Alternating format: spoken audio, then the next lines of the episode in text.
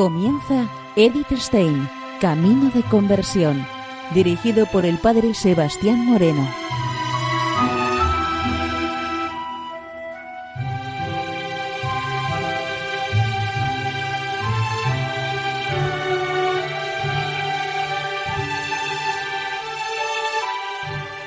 Muy buenos días, nos de Dios. Seguimos conociendo a Edith Stein, Camino de Conversión. En esta emisión de hoy seguimos con las cartas de Edith Stein.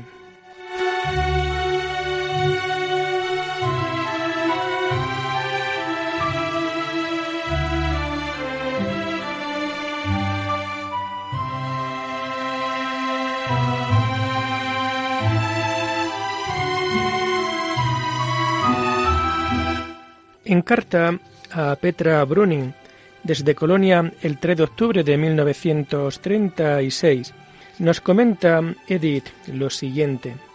Mi hermana Rosa, la única soltera fuera de mí, desea desde hace muchos años recibir el bautismo y solo por consideración a mi madre ha renunciado a ello hasta ahora.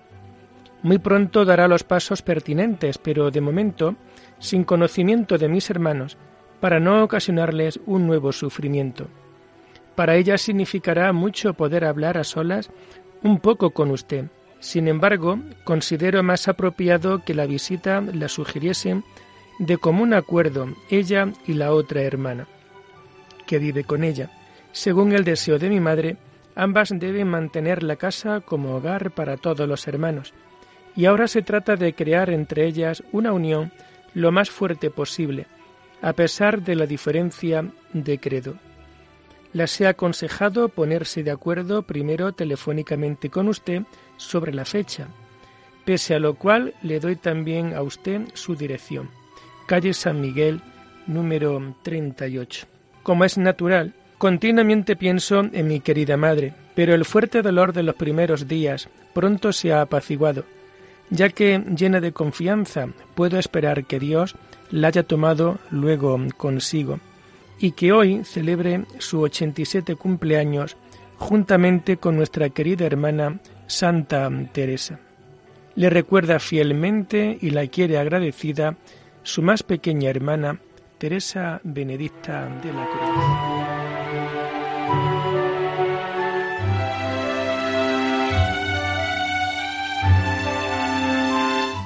Y en carta a Calista Akov, desde Colonia el 4 de octubre de 1936, nos comenta. Le doy las gracias de corazón por su amable carta de condolencia. Mi madre enfermó por vez primera algo antes de Pentecostés. Primeramente se repuso un tanto, pero desde finales de junio sabíamos que su enfermedad era incurable. Se trataba de un tumor en el estómago, probablemente cáncer. Estos meses de verano fueron muy duros para ella, para todos los que estaban en casa y también para mí. La noticia sobre su conversión fue un rumor sin fundamento alguno. Quien haya podido propagarlo no lo sé.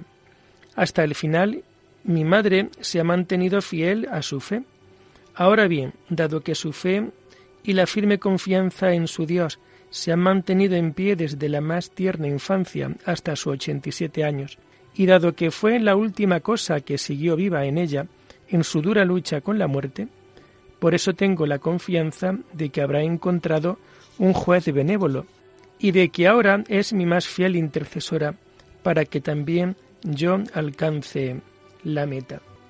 Rosa no está sola. Mi hermana Frida el fiel apoyo de mi madre en el negocio vivía también con ella en casa, y según el deseo de mi madre, ambas deben mantener la casa de la calle San Miguel como hogar para todos los hermanos. Seguro que lo intentarán tanto tiempo como las circunstancias lo permitan. Cordiales deseos para el día de su onomástica. Le recuerda fielmente la hermana Teresa Benedicta.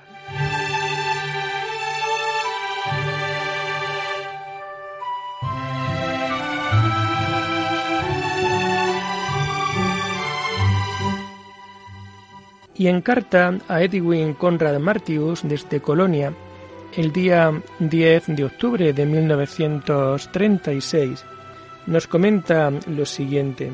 Ahora me es todo más llevadero que durante los meses en los que me veía obligada a pensar que mi madre, en medio de sus dolores, me esperaba en vano. Ahora descansa en paz y comprende todo. Por favor, ruegue por mis hermanos. La última gran preocupación de mi madre fue que mi hermano Arno, que siempre había trabajado con ella, quería vender el negocio y marchar a América.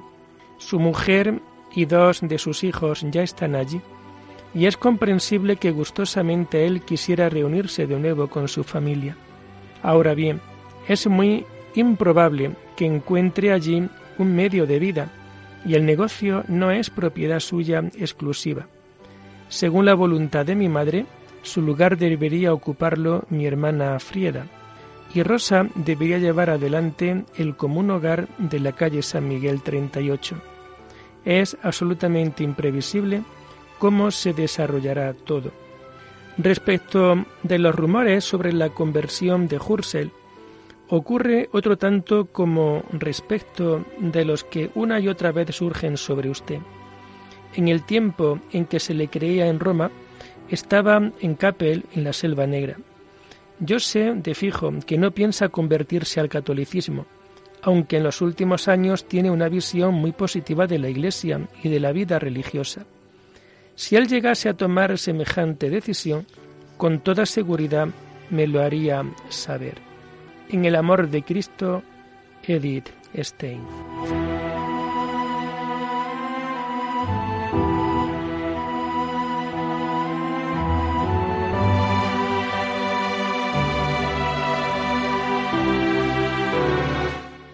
Y en carta desde Colonia el 25 de noviembre de 1936, Aili Dursi nos comenta Edith lo siguiente. Por supuesto que me alegro contigo respecto de todo el tiempo libre que te queda para la vida interior y consideraría muy equivocado desperdiciarlo con cosas inútiles. Todo cambio de las circunstancias externas de vida fácilmente trae consigo una perturbación de la paz interior.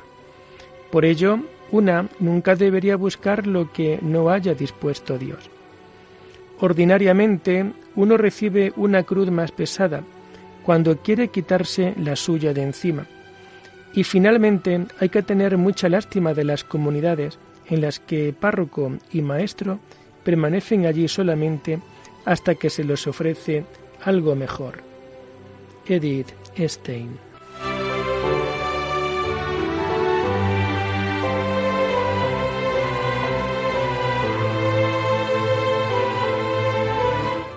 Y comenzamos con las cartas del año 1937. La primera carta que vamos a, a leer de este año es de Colonia con fecha 6 de enero de 1937 a Margarita Gunther. Nos comenta Edith lo siguiente. Del 16 al 29 de diciembre estuvo con nosotras mi hermana Rosa. El 24 por la tarde, a las 4, ha recibido el bautismo y por la noche la primera comunión. ¿Puede usted suponer lo feliz que fui aquí? Y qué alegría significó eso para el Carmelo. Para su recibimiento yo le tenía preparada una sorpresa especial. El 14 por la tarde me caí por la escalera abajo y me rompí la mano y pie izquierdos. Así que no ha sido en Lindenthal, sino en el Hospital de las Dominicas en Colonia, donde nos hemos vuelto a ver. Allí ha podido sentarse en mi cama y de este modo nos hemos preparado a la fiesta. El 24 pude volver a casa con dos escayolas. Si usted viniera ahora, yo tendría que ir al locutorio apoyada en un grueso bastón y contarle muchas cosas más.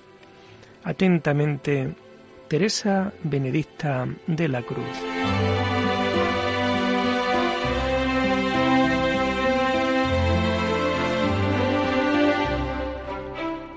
Y en carta a Edwin Conrad Martius desde Colonia el 13 de enero de 1937, nos comenta Edith lo siguiente. Mi hermana Rosa estuvo aquí del 16 al 29 de diciembre. Como usted sabe, desde siempre ella ha seguido muy de cerca mi camino y a consecuencia de ello ha sufrido mucho durante bastante años, ya que por consideración a mi madre no fue más lejos.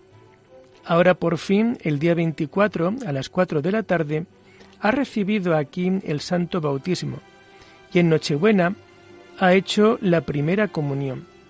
Cuando llegó estaba como alelada debido a lo mucho que ha aguantado el último año, pero aquí se ha espabilado enseguida y es tan feliz como nunca lo había sido en su vida. Ahora está de nuevo en casa y se encuentra bien, aunque al principio, cuando hace algunos meses dio a conocer a las hermanas su intención, se desató una gran tormenta. Especialmente mi hermana Frida, al principio se sintió muy triste y pensó que en adelante ya no podrían vivir juntas. Según el deseo de mi madre, ella ocupa su lugar en casa y en el negocio, y debido a ello se sintió obligada a salvaguardar el punto de vista judío lo más rigurosamente posible. Erika, su hija, y mi hermana Erna han mediado y ha vuelto la paz. Inmediatamente antes de la llegada de Rosa, hoy 14, se cumple un mes. Tuve un pequeño accidente. Me caí por la escalera abajo y me rompí la mano y el pie izquierdo. Hasta el día 23 estuve en el hospital y allí me visitó mi hermana diariamente. La Navidad pude celebrarla nuevamente en casa. Actualmente tengo la mano libre por entero, solo que un poco rígida y todavía sin fuerzas. El pie sigue enyesado, pero puedo andar sin dificultad. Como primer trabajo, después de la pausa impuesta a causa de las fiestas, visita y accidente, he acometido a Panther.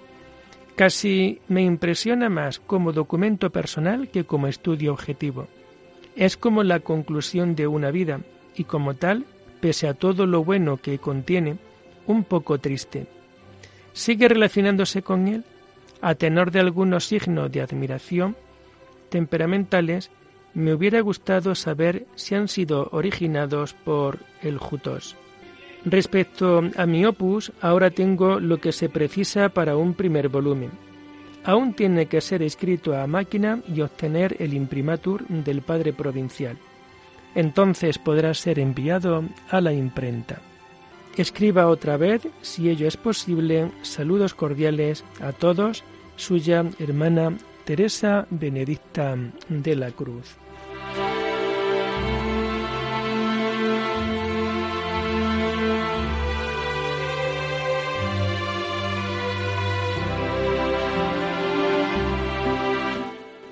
Y en carta desde Colonia el 26 de enero de 1937, nos comenta Edith lo siguiente. El lunes día 18, con el permiso del médico, hemos retirado, no sin trabajo, la escayola del pie.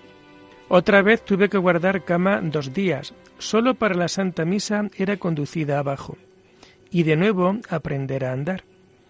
Ahora ya lo hago muy bien, aunque la articulación aún está muy rígida. El bastón casi solo lo necesito para bajar la escalera. Desde el domingo sigo con normalidad otra vez el horario. No obstante, en las horas fuera del coro y del refectorio estoy en la tumbona con el pie levantado en alto.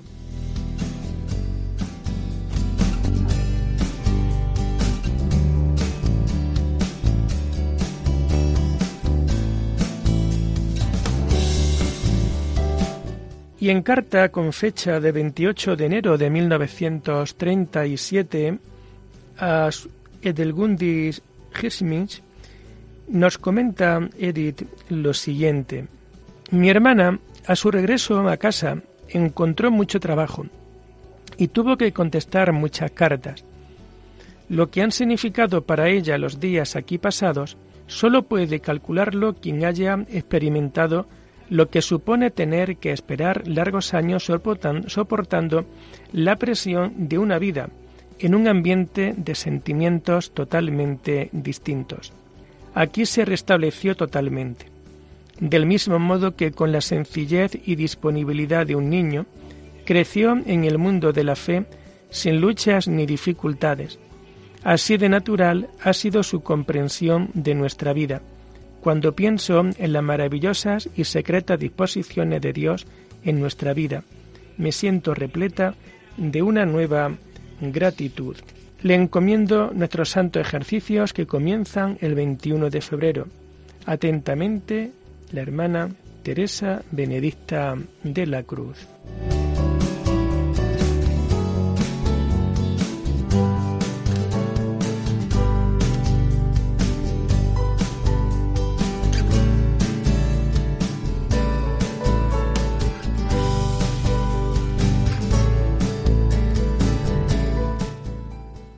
Y en carta a Susana Birbestein desde Colonia el 5 de marzo de 1937, nos comenta Edith lo siguiente. Seguro que te acostumbrarías rápidamente a nuestra reja. A todos los que nos visitan, jóvenes y ancianos, les hace bien, aunque sea por poco tiempo, estar alguna vez en un mundo en el que no se nota nada de todas las duras luchas de fuera pueda estar segura de que me interesa todo lo que os afecta, todos los sufrimientos y alegrías, pequeños y grandes. Un pequeño ruego aún. Cuando en abril sea colocada la piedra sobre la sepultura de la abuela y se ha erigido el sepulcro, entonces, por favor, hacedme una bonita fotografía.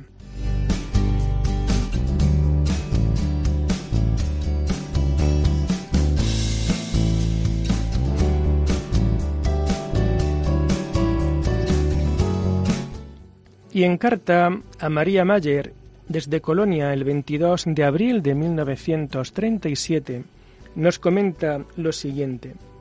¿Qué sola se sentiría ahora usted en la querida casita junto al puente de madera? No obstante, seguirá viviendo ahí, ¿no es así? Quizás le haya contado alguien que también yo he perdido a mi querida madre el año pasado. Tenía casi 87 años y hasta el último año se mantuvo admirablemente activa y vigorosa. Pero durante algunos meses hubo de sufrir mucho. Pero tampoco tengo nostalgia. Esta desaparece cuando una aterriza en su verdadera patria, en el amor de Cristo, suya hermana Teresa Benedicta de la Cruz.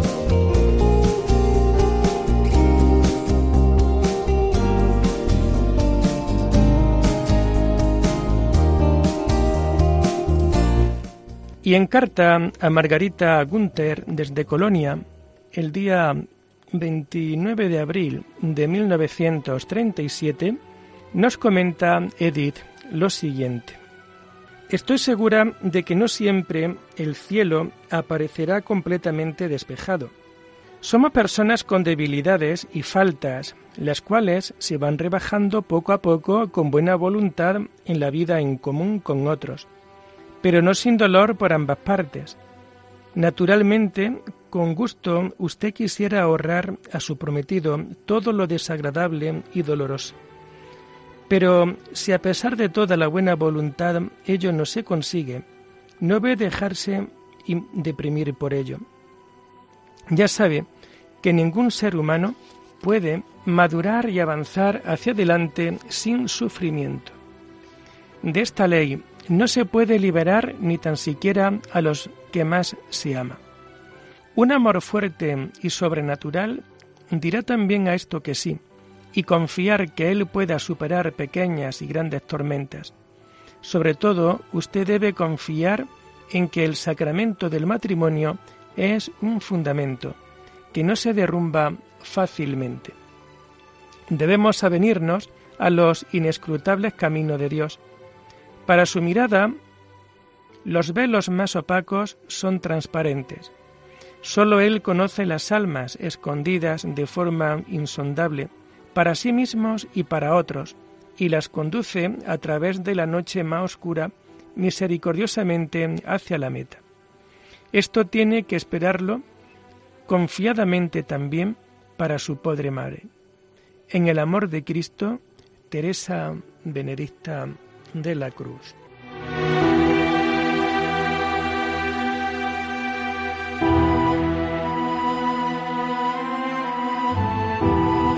Y en carta a Calista Akov, desde Colonia el 7 de mayo de 1937, nos comenta lo siguiente.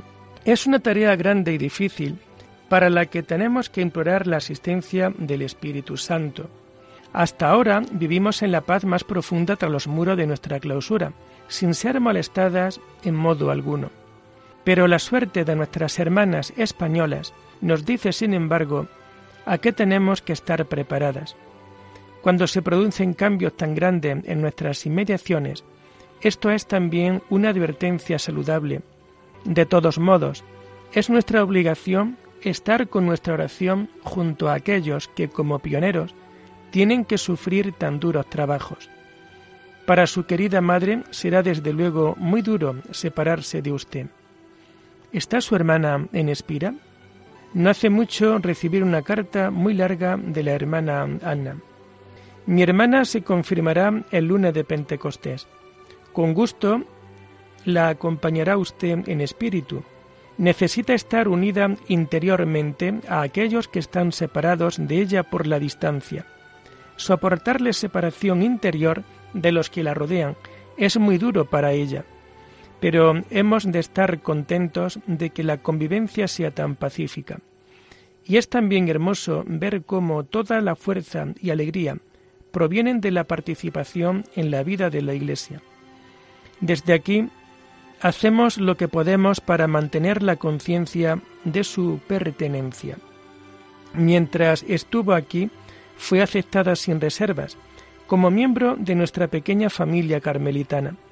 Esto naturalmente le ayuda mucho, entre otras razones porque fuera se sienten muy intimados y nunca saben con quién pueden relacionarse. Atentamente suya, hermana Teresa Benedicta de la Cruz.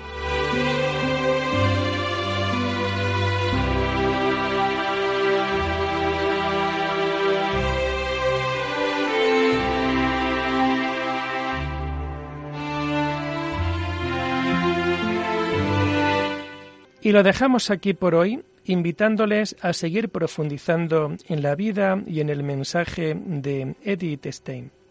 Hasta la próxima semana. Muy buenos días en el Señor.